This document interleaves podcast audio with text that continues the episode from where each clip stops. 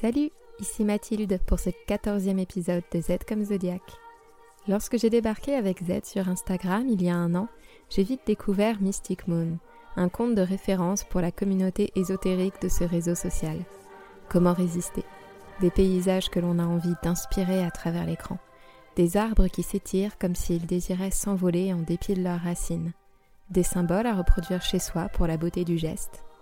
Marie et Alix proposent un webzine simplement spirituel depuis leur petite maison de Laponie et à l'instar de leurs 10 000 abonnés, je les ai rejoints avec joie.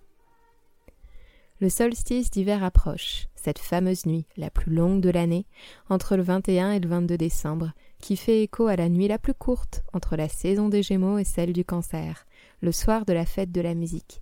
Rassure-toi, je t'ai déjà mis un extrait de Jack Lang dans l'épisode 4, je vais pas abuser. Et Marie a songé à proposer sur leurs diverses plateformes un calendrier de l'avant-solstice, l'avant-Yule. Elle a réuni 14 créatrices de contenu qui se sont essayées depuis début décembre à vous proposer des pensées, des rituels, des recettes, plein de gestes possibles pour se réjouir de cette énième victoire de la lumière sur les ténèbres. Car là se trouve la véritable signification de Yule. Même dans la froidure et les frimas de l'hiver, la lumière gagne du terrain et le solstice d'hiver passé, nous récupérons chaque jour un peu plus de soleil. J'ai eu l'honneur de participer à ce calendrier avec Swanomancy, Grimoire d'étoiles, Yoga Fire Joe, Spell It Out, la newsletter des sorcières, Fleurs sauvages, Carlotta Alessovia, Witchy Kali, Zélitaro, Judith Toucourt, Toria, Vae Bataille, Lilith Tarot et Lisbeth. La case du 5 décembre cachait un aperçu des énergies astrologiques de cet hiver, tandis que celle du 17 décembre révélait une brève histoire de la date choisie pour la nativité, ce fameux 25 décembre, qu'on imaginerait bien plus en saison de l'enthousiaste Sagittaire qu'en saison du discipliné Capricorne, et pourtant. J'ai pensé que peut-être tu te tenais à l'égard des réseaux sociaux ou que tu préférais m'entendre que me lire, qui sait. Voici donc un épisode de Noël façon Christmas Special pour se dire à bientôt en 2020 pour une nouvelle année de Z comme Zodiac et te remercier du fond du cœur car sans toi, sans ton écoute, ton soutien, ton partage, Z ne serait pas grand-chose de plus qu'une rêveuse qui balbutie un charabia bizarre dans son micro. Ce serait déjà bien, hein, mais quand même, sans toi, ce serait pas pareil. Partons à la découverte des deux articles que j'ai rédigés pour le calendrier de l'Avent de Mystic Moon. 5 décembre. Quelle force céleste œuvre en cette fin d'année 2019 Avant de nous interroger sur la signification du solstice et de Yule, de la tradition religieuse qui s'y est greffée et de leurs occurrences astrologiques communes, jetons un œil sur les forces célestes spécifiquement à l'œuvre en ce mois de décembre 2019. Le 2 décembre, Jupiter, notre génie de la lampe et notre meilleur ami, porteur de chance et de sympathiques claques dans le dos, qui nous assure sans cesse que rien n'est impossible et qu'il n'existe aucune limite à notre aptitude au bonheur, quitte sa résidence principale du joyeux Sagittaire pour pénétrer dans un territoire qui ne l'attendait pas. Car le Capricorne est un signe de restriction, de rigueur, d'endurance, qui préfère l'authenticité, fût-elle brute et froide, à l'embellissement forcé et à la dépense d'énergie trop dispersée. Jupiter y chute, l'astre de la dilatation et de l'expansion doit se contraindre, car il lui devient difficile d'effectuer la mission cosmique dont il est pourtant le garant, notre épanouissement dans le collectif. Il a notre part de charisme charmeur et d'enthousiasmante convivialité. Mais en Capricorne, sur les pentes abruptes d'une montagne enneigée, où chacun économise ses forces pour survivre, ses éclats de rire sont étouffés par la rude tempête au dehors, et ses grands banquets où l'on danse et ripaille et s'esclaffe, semble tout à fait déplacé lorsque l'heure est au survivalisme, dans un environnement de glace, où les vivres sont rationnés et où l'on risque de succomber à l'hypothermie.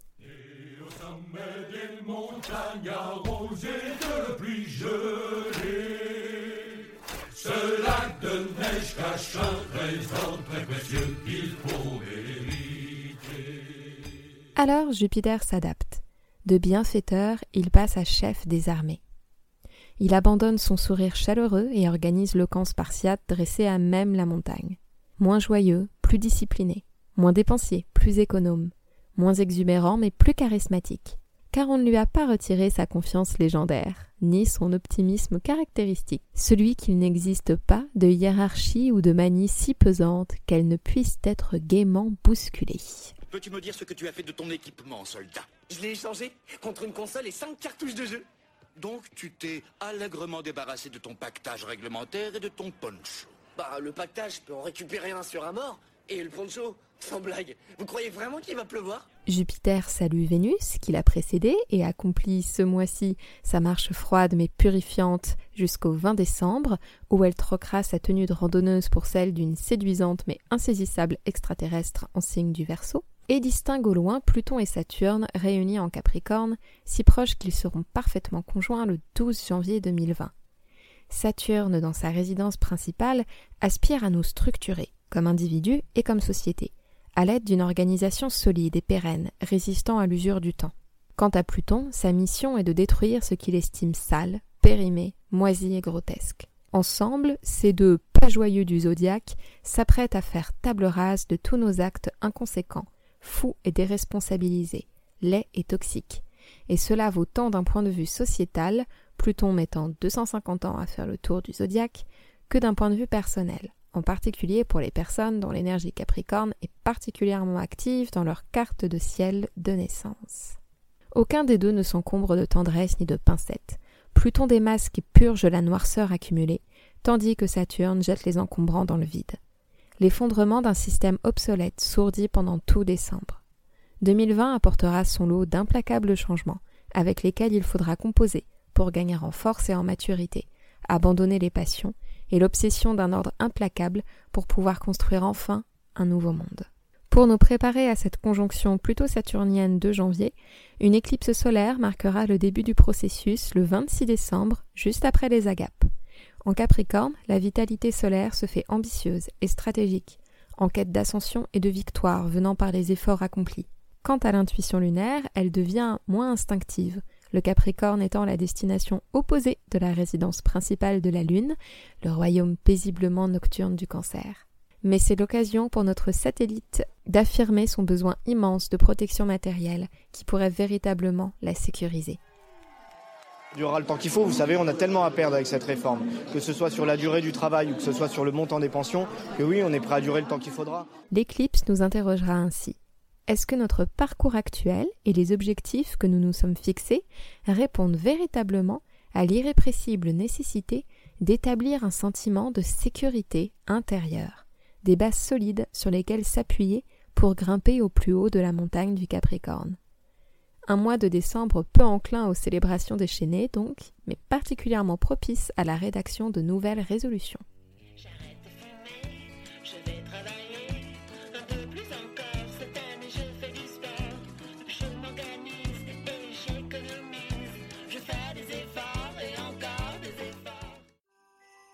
« 17 décembre.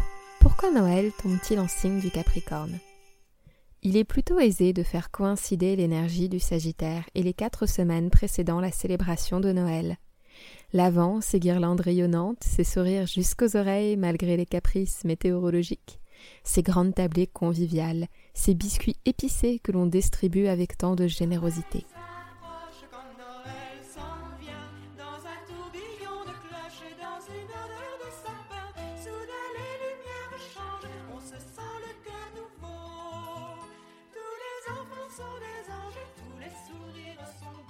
Le feu du Sagittaire termine le triptyque de cet élément. L'étincelle du bélier, domestiquée en lion, se transcende enfin pour devenir feu sacré et spirituel, tel l'encens illuminant les temples ou la chandelle allumée en prière. C'est l'affirmation de l'envie de vivre qui se perpétue au-delà de nos corps et de nos paroles.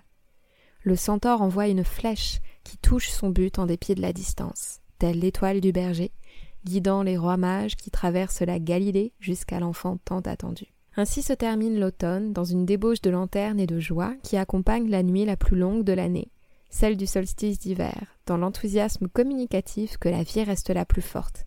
Après tout, elle perdure dans les ténèbres, grâce à nos déclarations d'amour sous forme de paquets enrubannés, à nos festins préparés dans la chaleur de la cuisine, à nos tablés qui accueillent les plus démunis et à notre émerveillement largement partagé.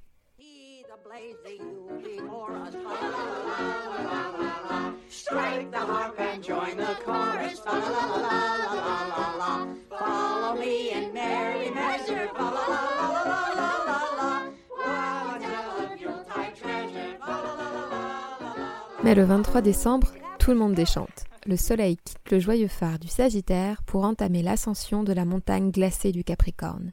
Signe de restriction, de rigueur, de persévérance, de lucidité. Pourtant, Noël n'est pas encore passé. Pourquoi diable avoir choisi la date du 25 pour célébrer une allégresse paraissant soudainement si démesurée Qui ne s'est jamais senti mélancolique en période de fête, en décalage total avec les rubans éparpillés sur le sol et une énième bûche débordant de crème atterrissant sur la nappe gorgée de paillettes Joyeux Noël quand même Et bon réveillon Le 25 décembre, officiellement date de la Nativité, ne correspond pas à la naissance réelle du Christ. Celle-ci demeure inconnue. Grande frustration pour les astrologues, qui aimeraient tant tracer le thème astral de cet intrigant personnage. Alors pourquoi cette date?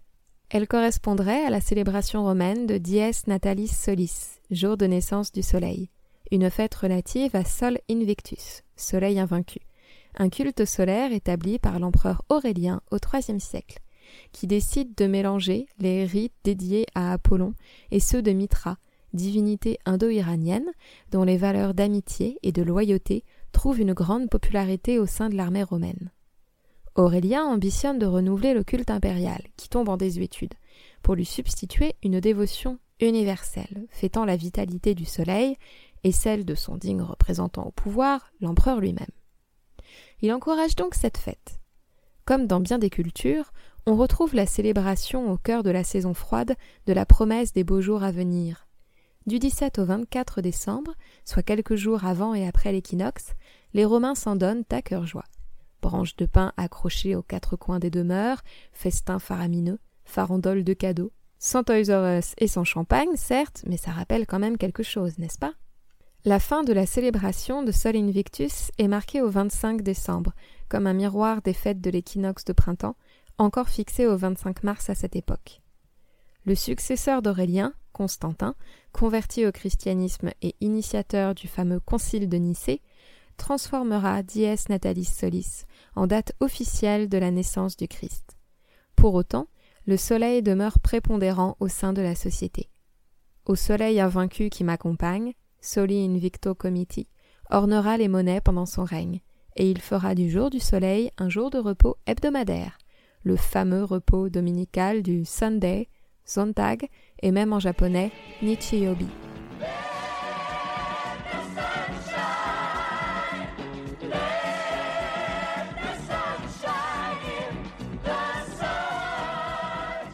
L'objectif de Constantin est alors de faire disparaître la date du baptême du Christ célébré le 6 janvier.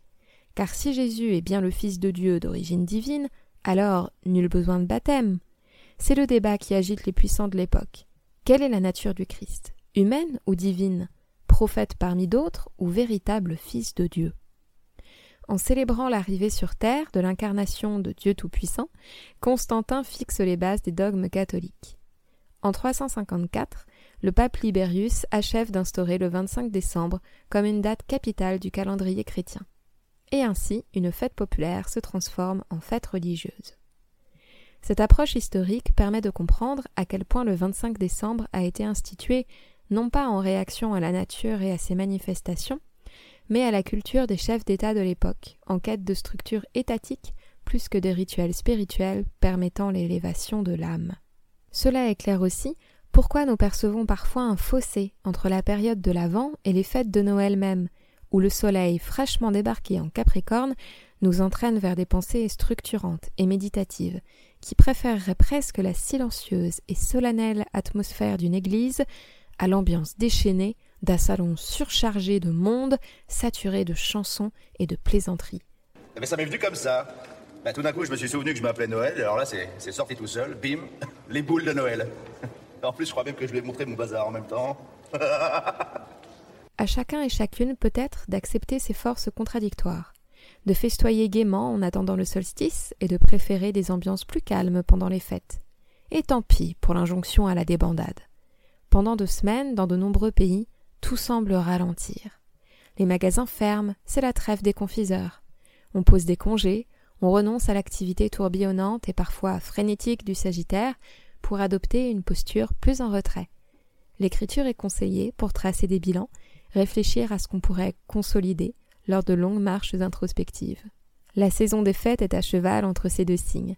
Acceptons-le et tirons-en tous les bénéfices.